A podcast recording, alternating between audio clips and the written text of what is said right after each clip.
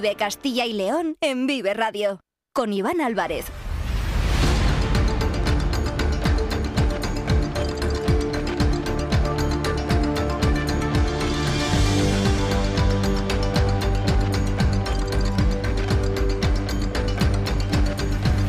Hola, ¿qué tal? Muy buenas tardes, bienvenidos, bienvenidas a Vive Castilla y León. Son las 2 y cuarto de la tarde, es jueves, día 15 de febrero de 2024 y vamos en directo hasta las 3 en punto en esta sintonía, en la sintonía de Vive Castilla y León. Tenemos 45 minutos por delante para contarles muchos asuntos, muchas noticias que han ocurrido durante el día de hoy en nuestra comunidad. Nos pueden escuchar a través de la FM de toda la vida, en nuestra página web www.viveradio.es, en todas nuestras plataformas de streaming y de podcast y en las redes sociales de Vive Radio, con el sonido perfecto de nuestro técnico Ángel de Jesús.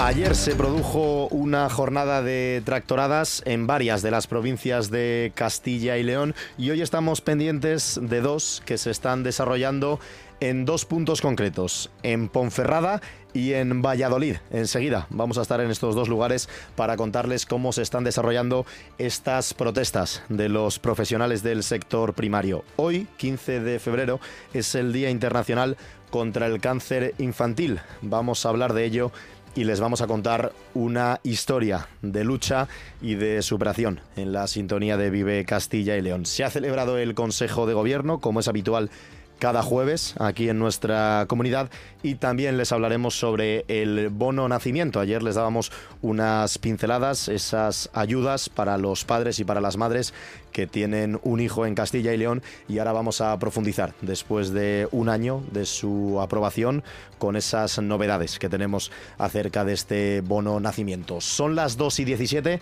tenemos mucho que contarles hasta las 3 de la tarde, así que vamos con ellos. Están escuchando Vive Castilla y León. Comenzamos.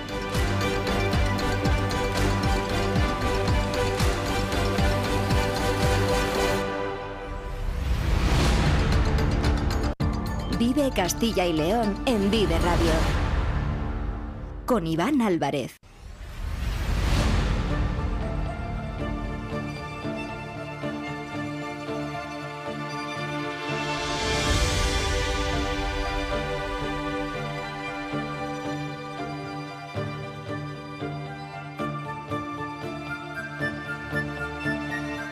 Y como les decía, ayer se vivió una nueva jornada de tractores, de tractoradas, la enésima en Castilla y León.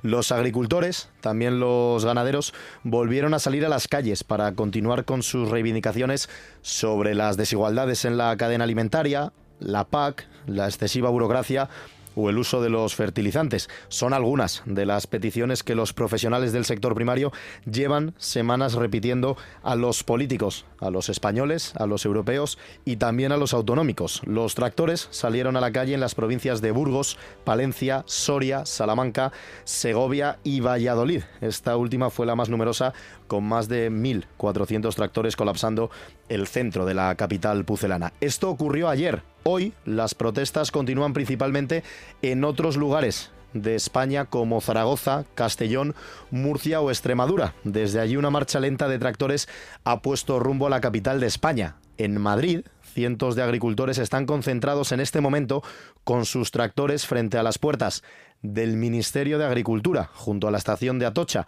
Allí estaba prevista una reunión entre el ministro Luis Planas y las organizaciones profesionales agrarias, Asaja, COAG y UPA. Una reunión que se ha aplazado para esta tarde, sin explicación alguna por parte del Ministerio. Y esto ha provocado la indignación de los profesionales del campo y el ambiente, lógicamente, se ha ido caldeando con el transcurso de la mañana. Aquí, en Castilla y León, el foco de atención se centra en dos lugares de la geografía autonómica. El primero, en Ponferrada. Las OPAs han organizado una tractorada que se ha puesto en marcha pasadas las 9 de la mañana desde Carracedelo para dirigirse hasta Ponferrada. Los manifestantes han recorrido las calles de la capital berciana haciendo una parada a media mañana en el estadio del Toralín, donde han leído un manifiesto reivindicativo. Los tractores han pasado por la calle ancha o por la glorieta de la Carrasca, entre otras vías, y el último punto por donde han eh, transitado es el puente García Ojeda, la plaza Luis del Olmo,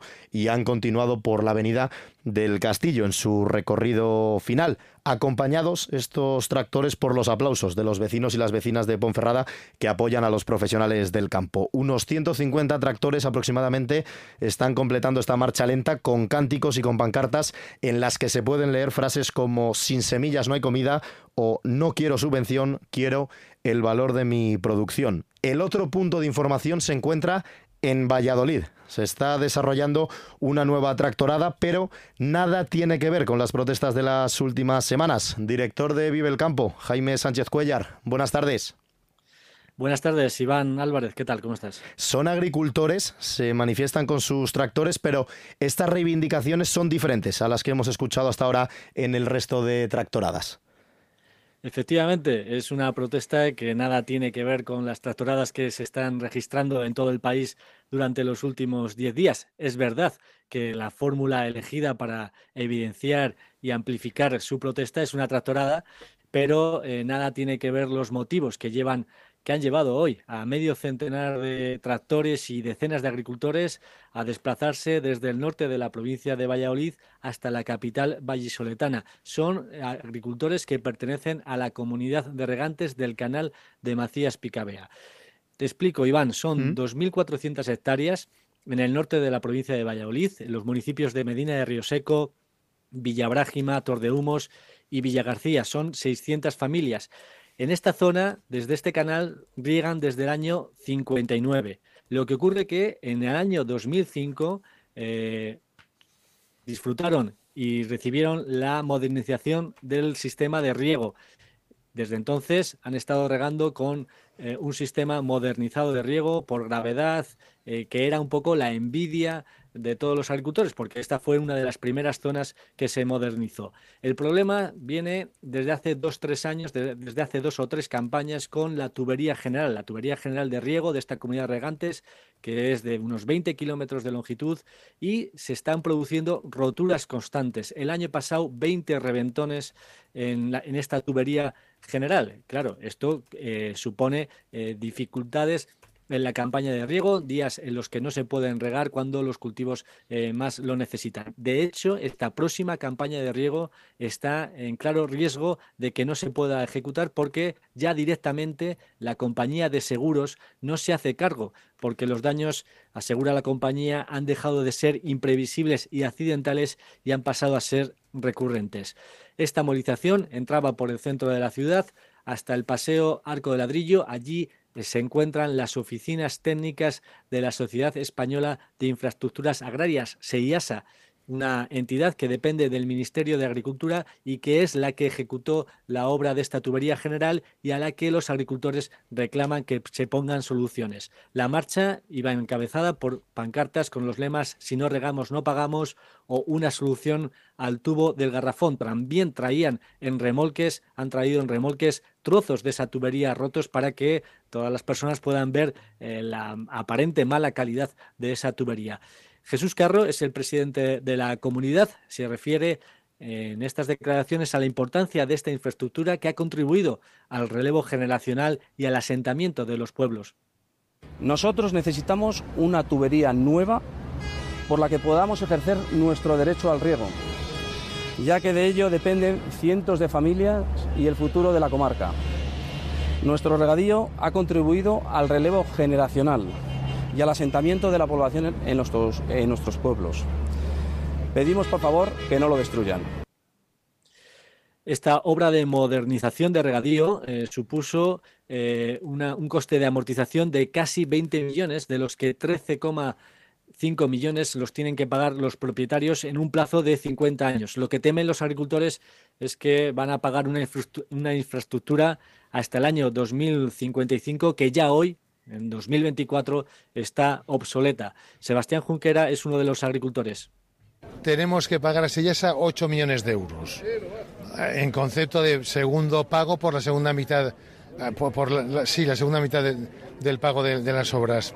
Eh, no estamos regando ya en el año 18-19, pues fíjate en el año 50 cómo vamos a andar. Y Sellesa no nos hace ni caso, no nos recibe. Ministro Planas, por favor, Sellesa depende de usted, del Ministerio de Agricultura. Si tanto apoya al campo, demuéstrelo pues ese mensaje directo de Sebastián Junquera al ministro, a Luis Planas, que como decimos estaba previsto que esta mañana se reuniera en la sede del Ministerio de Agricultura en Madrid con las organizaciones profesionales agrarias, pero esa reunión se ha aplazado para esta tarde. En este momento, a las 2 y 25, cientos de agricultores con sus tractores, muchos de ellos se encuentran colapsando el tráfico, como decimos, frente a esa sede del Ministerio de Agricultura junto a la estación de Atocha en la capital de España. Nos has contado, Jaime, esa que se ha celebrado durante esta mañana en la ciudad de Valladolid, pero ayer el foco estaba puesto en varios puntos, en varias provincias de Castilla y León, que bajo ese lema, el 14 de febrero, defiende tu amor al campo, miles de agricultores se echaron también a las calles. La verdad es que, Iván, ayer fue también una jornada muy importante en las movilizaciones que está desarrollando el campo por lo menos aquí en Castilla y León, porque más de 2.000 tractores se echaron a la calle en Palencia, en Burgos, en Valladolid, que fue quizás un poco la más numerosa. ¿no? Eh, también hubo tractoradas en Segovia, en Santa María la Real de Nieva, en Salamanca, por ejemplo, unos 300 agricultores se concentraron en la sede de un supermercado y derramaron eh, productos extracomunitarios en la puerta, ¿no? o en Soria, donde se, registraron, se registró una marcha de 250 personas por distintos puntos de la ciudad. También en Palencia hubo una tractorada importante con más de 500 tractores eh, y también en esta provincia se registraron algunos cortes de carreteras en las autovías A62 o la A67. En Burgos, más de 200 tractores en esta radiografía que estamos haciendo por todo lo que ocurrió ayer, también en esa tractorada de Burgos e incluso por la tarde, a las cinco y media de la tarde, un grupo de unas 250 eh, personas a pie eh, cortaron la autovía a uno a la altura del municipio de Aranda de Duero y la Guardia Civil eh, intervino para desalojarlos y eh, detuvo a una persona por atentar contra la autoridad y provocar desórdenes públicos. Como decías, Iván, la de Valladolid fue una de las eh, manifestaciones, una de las tractoradas más grandes que se recuerda además en la ciudad porque fueron 1.400 tractores, alrededor de 1.400 tractores los que salieron a la calle durante casi seis horas. La ciudad estuvo colapsada y junto a los tractores pues también había agricultores a pie, ¿no? En principio, esta eh, protesta estaba convocada por todas las organizaciones agrarias y a la que se sumaron eh, algunas de las plataformas de agricultores independientes que están convocando estas concentraciones eh, durante los últimos días por WhatsApp. Ayer se ofreció cierta imagen de unidad del sector, aunque eh, la verdad es que luego hemos podido hablar eh, con algunos responsables de estas plataformas y bueno, sí que es verdad que participaron en esa tractorada de ayer, pero aún, aún falta aún falta tiempo para que se pueda hablar de unidad total del sector en Castilla y León. Si te parece, escuchamos mm. a Carlos Duque, agricultor del Valle de Esgueva de Valladolid y portavoz de una de estas eh, plataformas. Pues un día más en el que hemos hecho el tonto, hemos estado con los sindicatos, queríamos mostrar un, poco de fuerza y hemos hecho lo que ellos han querido. Han llevado un manifiesto que han redactado ellos mismos, con unas reivindicaciones que son las que a ellos les interesa, lo han llevado a registrar a la sede del gobierno, tienen los agricultores enfrentados y ellos no van a hacer nada pues vamos a seguir pendientes de lo que ocurre con estas reivindicaciones de los profesionales del campo cada día en Vive Castilla y León y cada mañana a partir de las 7 y 10 con Jaime Sánchez Cuellar en Vive el Campo. Jaime, compañero, fuerte abrazo. Un abrazo, Iván. Buenas tardes. 2 y 29. Seguimos hasta las 3 en Vive Radio.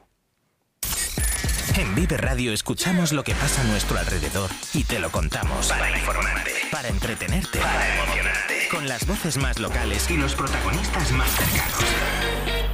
Vive tu ciudad, tu provincia. Vive su cultura, su música, su actualidad, su deporte, sus gentes. Vive lo tuyo. Vive tu radio. Vive Radio. Vive Castilla y León en Vive Radio con Iván Álvarez.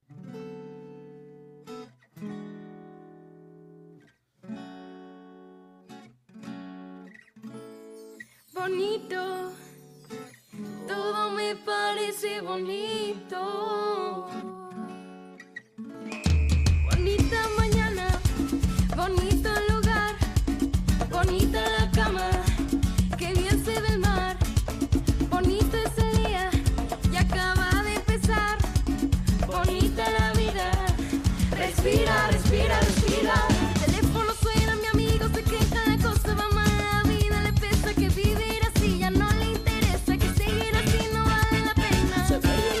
acabó la fiesta, ya no anda el motor que empuja la tierra. La vida es un chiste con triste final, el futuro no existe, pero yo le digo bonito.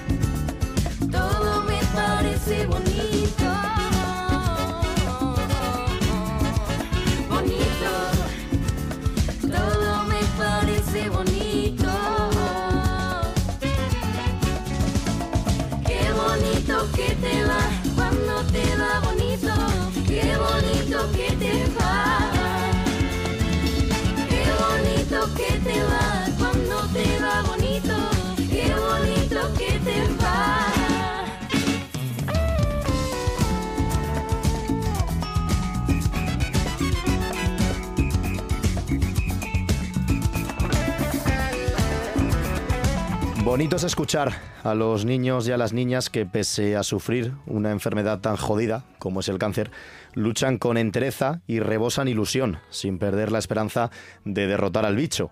¿Cómo puede ser esta vida tan injusta? Debería estar prohibido que las enfermedades golpeasen a unos pobres inocentes que solo tienen el deseo de vivir la vida. El puto cáncer. Hoy, 15 de febrero, es el Día Internacional contra el Cáncer Infantil. Cuando hablamos de cáncer infantil incluimos muchas enfermedades con características y comportamientos diferentes entre sí, pero con el denominador común de su origen, a partir del crecimiento normal de las células que invaden otros órganos. Se dividen en dos grupos, los cánceres hematológicos, como las leucemias, que afectan a más del 30% de pacientes oncológicos pediátricos y los linfomas, que suponen el 15% de los casos.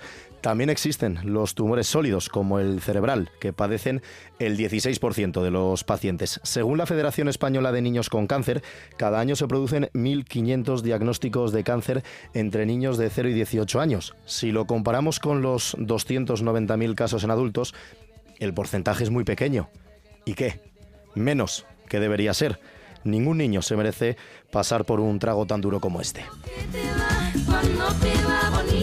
El cáncer es la principal causa de muerte hasta los 14 años en nuestro país. El cáncer más frecuente es la leucemia, seguida por los tumores del sistema nervioso central y por los linfomas. Hay un dato esperanzador al que tenemos que agarrarnos. La tasa de supervivencia de 0 a 14 años alcanza ya el 81%. La medicina y la investigación avanzan, pero hay que destinar más recursos, muchos más, para que ojalá un día no tengamos que lamentar que ningún niño y que ninguna niña han perdido la vida por culpa del maldito cáncer. Seguro que muchos conocéis la historia de María Camaño Múñez. Quizás la reconozcáis si os digo María, la princesa futbolera guerrera. María es una niña salmantina que lleva los últimos cuatro años luchando contra un cáncer, el sarcoma de Ewing. María es toda una guerrera y su historia se ha hecho viral en los últimos meses porque es un ejemplo de lucha para otros niños y para otras niñas que están sufriendo la misma enfermedad. María está hecha toda una famosa, ¿eh? Ha conocido a muchos de sus ídolos. El Atlético de Madrid le abrió las puertas para presentarle a los futbolistas, entre ellos Álvaro Morata, quien la confesó que la verdadera luchadora era ella. Y tiene toda la razón. Ha estado también con la plantilla del Real Madrid y Ferran Torres le regaló su camiseta cuando el Barça jugó hace apenas un mes en Salamanca contra Unionistas, aquel partido de la Copa del Rey. Juan Camaño es el padre de María, la princesa futbolera guerrera. Hola Juan, buenas tardes. Hola, buenas tardes. Bueno, ¿qué tal? ¿Cómo estáis vosotros y cómo se encuentra María? Pues bueno, llevando como se puede y María bien, con ilusión y peleando. Porque ¿cuántos años tiene María? Ahora mismo 11. 11. Y lleva los últimos 4 o 5, ¿no? Luchando contra el cáncer. Los cuatro años y algunos meses, 1.600 días hoy. Joder, 1600 días. Le han diagnosticado sarcoma de Ewing. ¿Nos puedes explicar un poco, Juan, de qué se trata este tipo de cáncer? Pues eh, el sarcoma de Ewing es un cáncer que ataca principalmente a las zonas blandas de los huesos y, y que es, vamos a decirlo así, un poco jodido porque cáncer un poco saltarín, es un poco saltarín. No tengas miedo en utilizar las expresiones y las palabras que, que quieras, ¿eh? ya te lo digo, porque estamos hablando de un tema muy serio, de un tema muy duro, así que no te cortes en, en- en hablar del cáncer como a ti te parezca, faltaría más. Oye, ¿cómo recibisteis la noticia hace ya 1600 días de que María estaba enfermita y tenía esta enfermedad, tenía el cáncer? Pues, pues de sopetón. Mi hija empezó a quejarse de un dolor en una pierna, la llevamos varias veces al hospital, nos decían que era un dolor muscular, hasta que ya dijo llevarla al hospital, que no puedo aguantar más. Y la llevamos y en tres días se lo diagno- diagnosticaron que había un tumor y ese mismo día quisieron operarlo, o sea que fue todo una bofetada. ¿Por cuántas operaciones ha tenido que pasar ya? María, pues creo que son seis. ¿Y, y cuál es eh, el estado, la situación a, a día de hoy? ¿Cuál es el mensaje de, de los médicos? ¿Hay, ¿Hay esperanza de acabar con el bicho o, cuál es el futuro que tenéis por Ahora delante? mismo estamos con un tratamiento en Madrid y de momento lo están manteniendo a raya y con el tiempo pues que vaya desapareciendo, si Mm. Dios quiere. ¿Y ella cómo lo lleva? Ojo, sonrisa. Es- esa es la imagen María que... sonrisa. Es, es una niña que es muy risueña y bueno, pues tiene sus ratos malos, como, como tenemos todos, pero siendo siendo la niña que es, pues los lleva bien. La verdad que, que no entra a la cuchara. Qué bueno. Y qué fuerza hay que tener y, lógicamente es, es difícil, ¿no? Siempre nos dicen que lo último que hay que perder es la esperanza, pero es muy fácil decirlo cuando no te toca a ti. Pero en este caso eh, puede ser incluso que sea María la que tire más de vosotros, de Juan y de tu mujer que también se llama María, que, que vosotros de ella, ¿no? Es ella la que demuestra más fuerza y más entereza. Pues sí, María es una niña que desde el principio lo ha afrontado con mucha entereza, siendo una niña mayor, y su hermana Lucía igual. Su hermana está continuamente con ella y es su, su pierna derecha y, su brazo izquierdo. Vamos. Es una conjunción entre las dos. Nos contabas, Juan, que tenéis que desplazaros a, a Madrid para recibir ese, ese tratamiento. Cuéntanos cómo es un día en la, en la vida de, de María, desde que os despertáis hasta que os vais por la noche a, a la cama, los tratamientos que, que sigue, si tiene que visitar el hospital, el colegio, demás, ¿cómo, cómo es un día?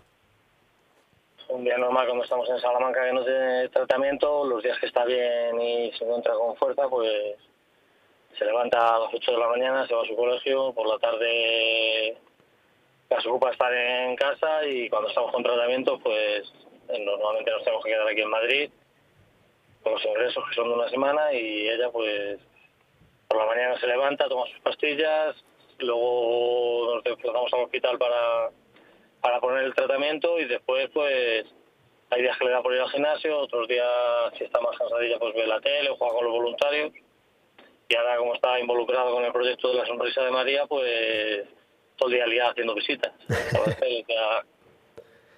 Pero, por ahí. Mm, porque estaba pensando ahora según te, estaba escuchando, eh, Juan, ¿cómo podéis compaginar también vosotros como familia con, con todo eso? Con pues, vosotros que tendréis vuestro trabajo, también hacer frente a todos los gastos económicos. ¿Cuántos puede suponer hacer frente a todos estos tratamientos?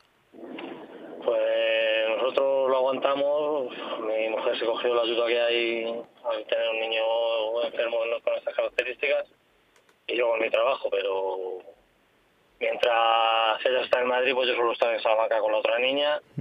O si está ingresada, pues aprovecho, estoy un día con ella, es cuando le hacen todas las pruebas, me vuelvo para Salamanca, el viernes vuelvo a viajar a Madrid para recogerla y la economía, pues eso, va tirando uno como puede, que es lo que nos pasa a todos los padres en esta situación. ¿Recibís la vida en, todo- en todos los aspectos. ¿Recibís algún tipo de ayuda de forma económica? En forma económica lo único que recibimos es, al ser un tratamiento experimental, pues la farmacéutica no- nos da una ayuda. Pero por mucha ayuda que te dan, pues no es todo lo que conlleva desplazarte a Madrid, comidas, viajes.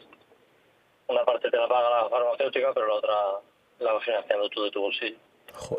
He escuchado, porque claro, lo decía en la presentación, ¿no? Que, que María se ha hecho toda una famosa porque ahora hablaremos de esa faceta que, que tiene contacto pues desde futbolistas con cantantes, artistas, o sea, personalidades de, de- bueno pues de todo el, mundo aquí en, en España, pero la he escuchado llegar a decir que de mayor quiere ser oncóloga para ayudar a los niños y a las niñas que tengan cáncer y que pasen el día de mañana por lo que está sufriendo ella.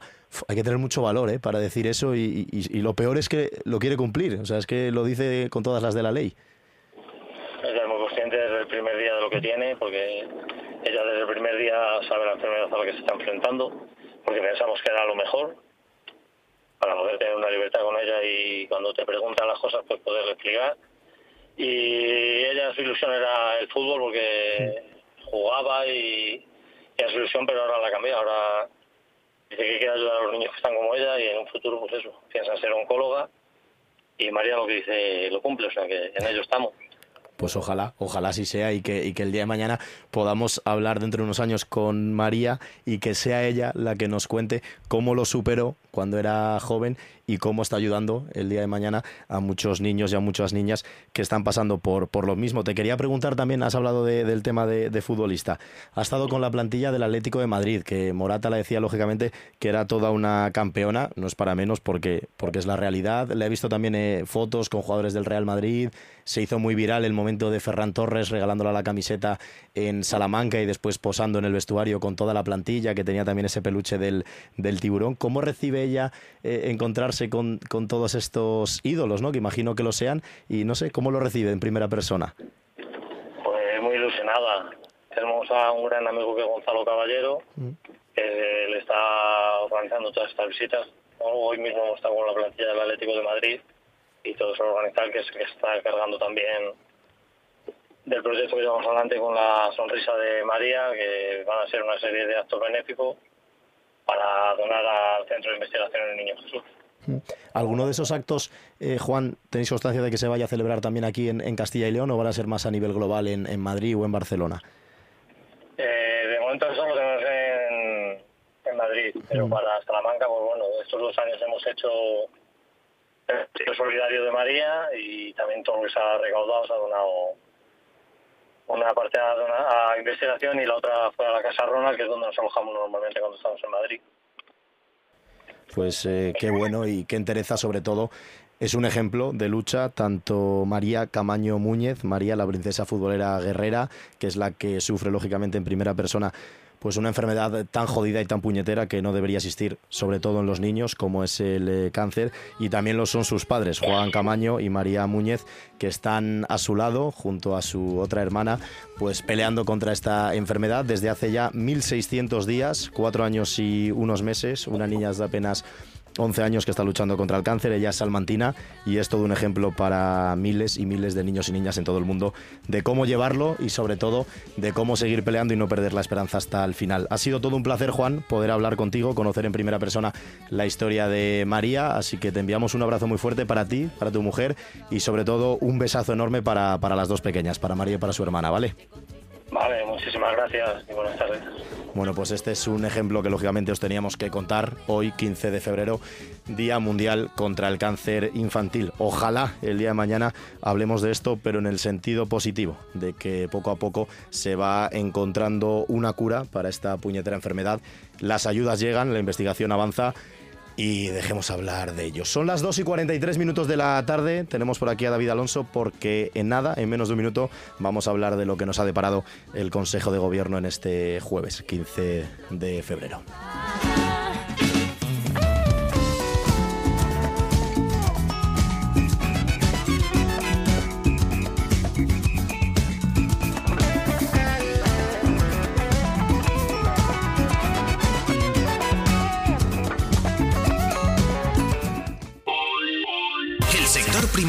Castilla y León es el protagonista cada mañana en Vive Radio. Desde las 7 y 10 de la mañana, de lunes a viernes. De lunes a viernes. Jaime Sánchez Cuellar te ofrece toda la actualidad informativa. Relacionada con la agricultura y la ganadería. Y la ganadería. Para estar al día. Para estar al día. Vive el campo.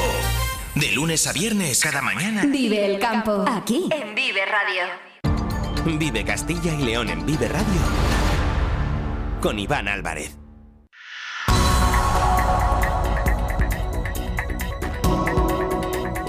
Y vamos con un poco de actualidad política en la sintonía de Vive Castilla y León. David Alonso, compañero, muy buenas tardes. Muy buenas tardes, Iván, ¿qué tal? Porque un jueves más el Consejo de Gobierno de Castilla y León se ha reunido y su portavoz, Carlos Fernández Carriedo, ha dado cuenta hace apenas unos minutos de los principales acuerdos alcanzados por el Gobierno autonómico. Aunque por lo que me has comentado hace unos minutos, David, en esta ocasión el tema principal ha vuelto a estar fuera de lo aprobado esta mañana. Sí, la reunión de este jueves del Consejo de Gobierno ha vuelto a ser bastante ligerita, como ya lo fue la pasada semana, y una vez más lo, interesante ha, ha estado en el turno de preguntas al portavoz. Como te puedes imaginar, el tema principal ha sido esa queja formal que elevó ayer el presidente de la Junta, Alfonso Fernández Mañueco, a Pedro Sánchez por las declaraciones del ministro de Transportes, el exalcalde de Valladolid, Óscar Puente. Tenía ganas el portavoz de entrar en harina porque ni siquiera esperaba que le preguntaran para hablar sobre ello.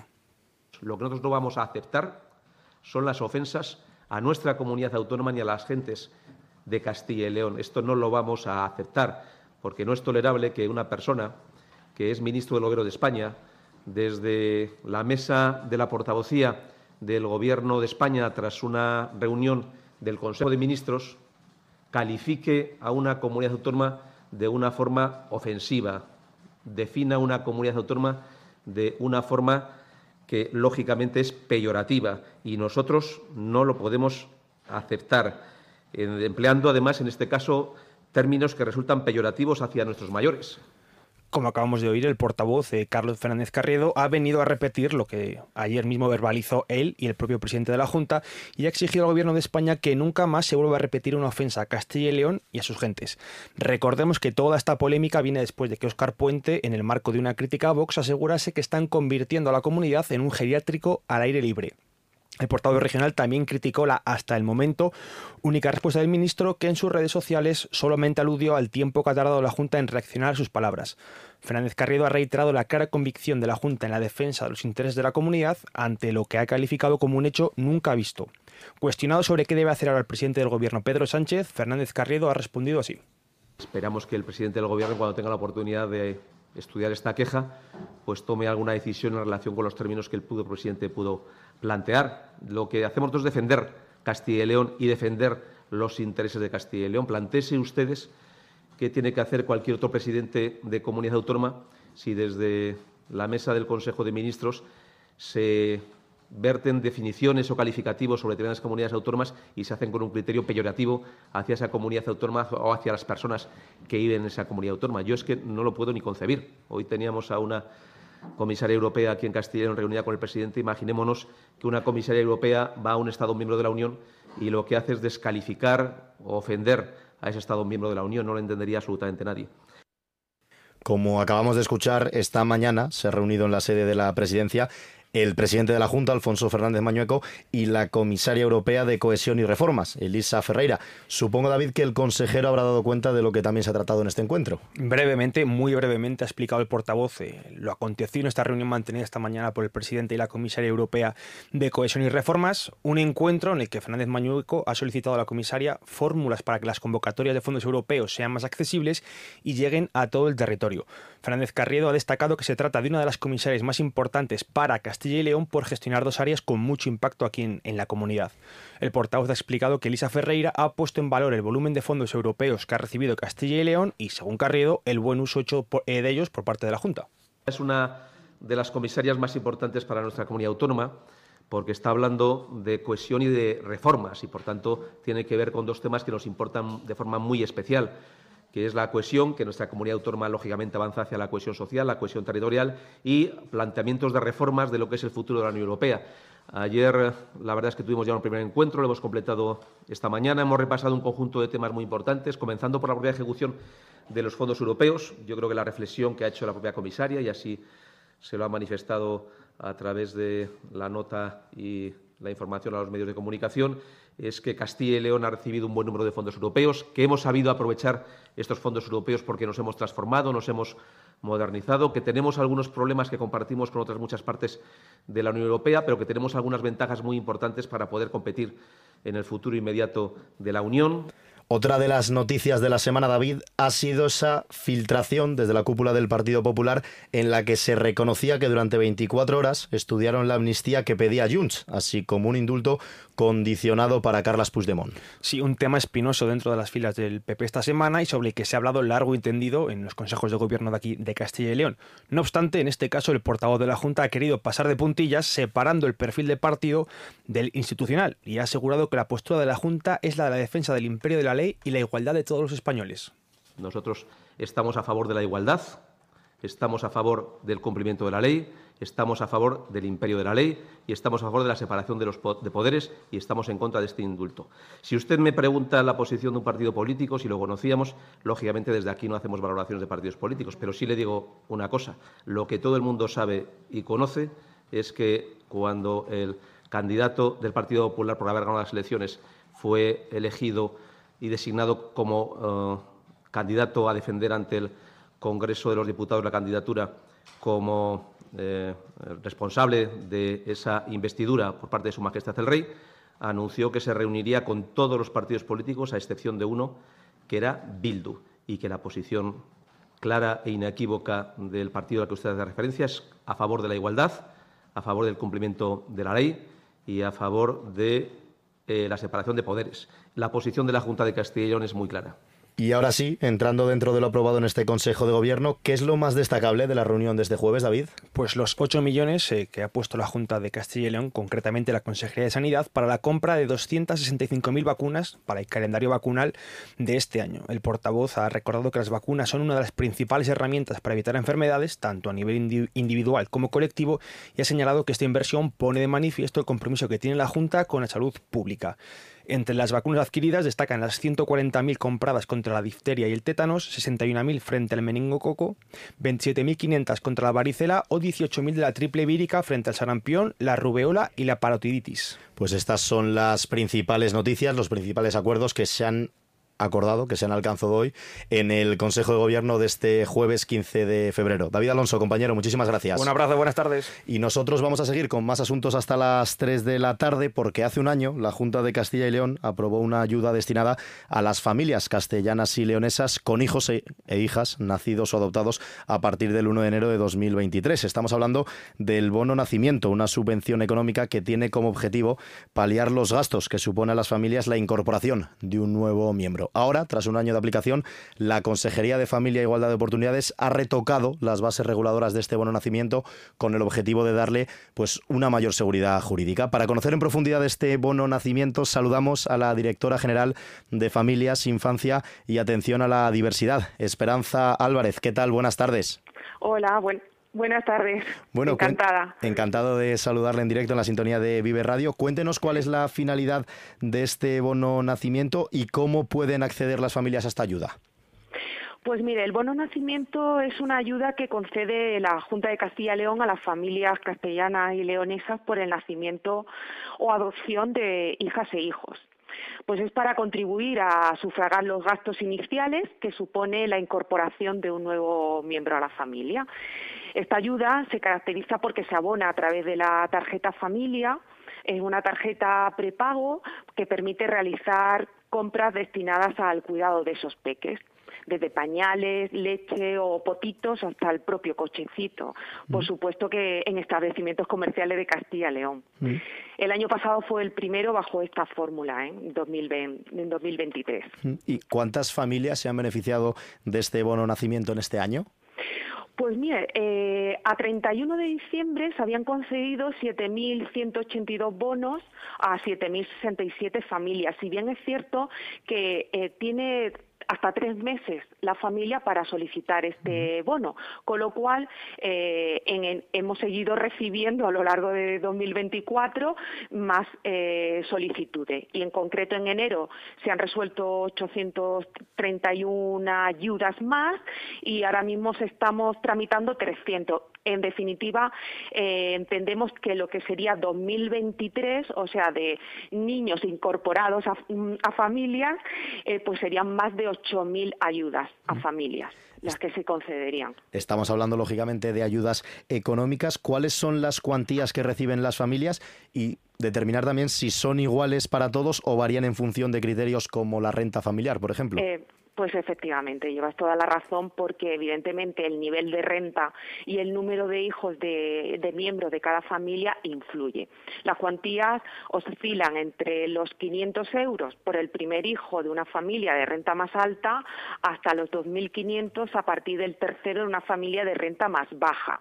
Pero sí que es importante reseñar que en el caso de discapacidad del recién nacido o, de la, o del niño adoptado, o que tenga una discapacidad igual o superior al 33%, la cuantía de esa ayuda eh, se duplica. Es decir, si le correspondía 1.500 euros porque estaba en una renta entre 40.000 y 60.000 euros y es el segundo miembro de la familia, la ayuda sería de 3.000 euros por ese hijo. En el caso de parto múltiple o adopción simultánea, pues también eh, recibe un importe mayor y eh, en ese mismo caso eh, ese segundo hijo eh, al ser los dos los que se incorporan reciben 4.000 euros 2.000 por cada hijo y tenemos un minuto más. Estamos hablando con Esperanza Álvarez, la directora general de Familias, Infancia y Atención a la Diversidad, para preguntarle cuáles son esas novedades que se han incorporado ahora, después de un año de la aplicación del bono nacimiento. ¿Cuáles son esos nuevos criterios que, se han aprobado en este momento? Bueno, más que criterio, eh, y por decirlo muy resumidamente, son cuestiones garantistas, ¿vale? Es de darle mayor seguridad a la subvención para que no no haya dudas a la hora de solicitar y sobre todo no generar expectativas. Vaya. Parece que hemos perdido ahí justo la comunicación con Esperanza Álvarez. Bueno, me fastidia eh, despedir así la, la, conexión, pero es verdad que tenemos que conocer la previsión del tiempo, como hacemos cada día en esta sintonía, en la sintonía de Vive Castilla y León. Pero bueno, estábamos hablando en directo con la directora general de Familias, Infancia y Atención a la Diversidad para conocer de primera mano ese bono nacimiento destinado a ayudar a subvencionar de manera económica a las familias empadronadas en Castilla y León que tienen hijas o hijos ya lo han escuchado, tienen tres meses para solicitarlo, lo pueden hacer durante cualquier momento del año y cualquier ayuda lógicamente es buena para paliar los costes que suponen la llegada de un bebé al mundo. Las cuantías también dependen en función pues de la renta familiar o del número de hijos que se tengan. Son las 2 y 56 minutos, vamos a conocer la previsión del tiempo. Daniel Angulo, compañero, buenas tardes. Hola, muy buenas tardes, Iván. Buenas tardes, amigos oyentes de Vive Radio y Vive Castilla y León. Bueno, pues eh, sin duda lo más destacado de las últimas horas en la información del tiempo están las temperaturas, temperaturas suaves, casi de, digamos, de valores de plena primavera o incluso de verano. Algunas amaneceres de verano no tenemos estas temperaturas, porque hoy, por ejemplo, hemos tenido hasta 10 grados en Salamanca de temperatura mínima, 8,6 ha habido en Zamora, 8,2 en León, también 8 han tenido, por ejemplo, en Palencia, 9 en Valladolid, 10,1 en Ávila y atención porque en Segovia han tenido una mínima de 13 grados. Eso sí, más baja, donde estaban los cielos más despejados en Soria. Allí han tenido una mínima de 5 grados y 7 han tenido de mínima en Burgos capital. No ha helado en ninguno de los observatorios de AEMED en Castilla y León. Ha habido temperaturas más bajas, pues donde siempre, en las zonas montañosas. En Aguilar de Campo ha sido la más baja, así fuera de lo que son las capitales de provincia, donde la mínima ha estado sobre los 3 grados. ¿Y qué es lo que tenemos para hoy? Pues ya lo hemos empezado a notar esta mañana ya empezaban las lluvias por el oeste-suroeste debido a esa bolsa de aire frío que se está desplazando precisamente desde el suroeste de la península ibérica hacia el norte. Ya ha habido lluvias en Salamanca esta mañana, Zamora y esas líneas de inestabilidad, esas líneas de inestabilidad provocadas por el aire frío en capas altas de la atmósfera se van desplazando de tal forma que las próximas horas ya se van a ver afectadas por lluvias, chubascos las provincias de Valladolid, Palencia, sobre todo la mitad sur, también Ávila y el este de Segovia. Y esta tarde ya van a empezar a llegar algunas lluvias también débiles al oeste de Burgos.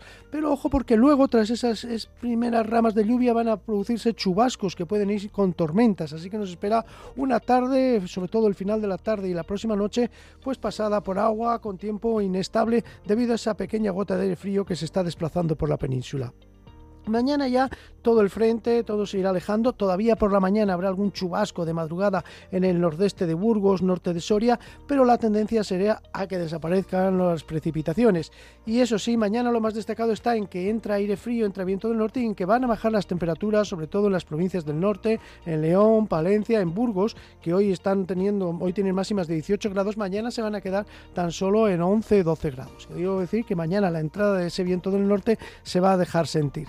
Pero ya para el fin de semana volverán a subir las temperaturas. El sábado será un día bastante soleado, con nieblas matinales. Y el domingo vuelven a llegar lluvias, pero será ya al final de la tarde y por la noche. Del fin de semana, eso sí, hablaremos más en detalle mañana. Buenas tardes a todos.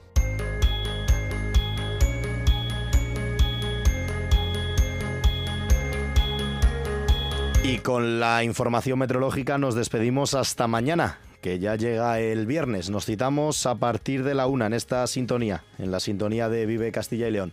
Sean felices. Hasta mañana. Adiós.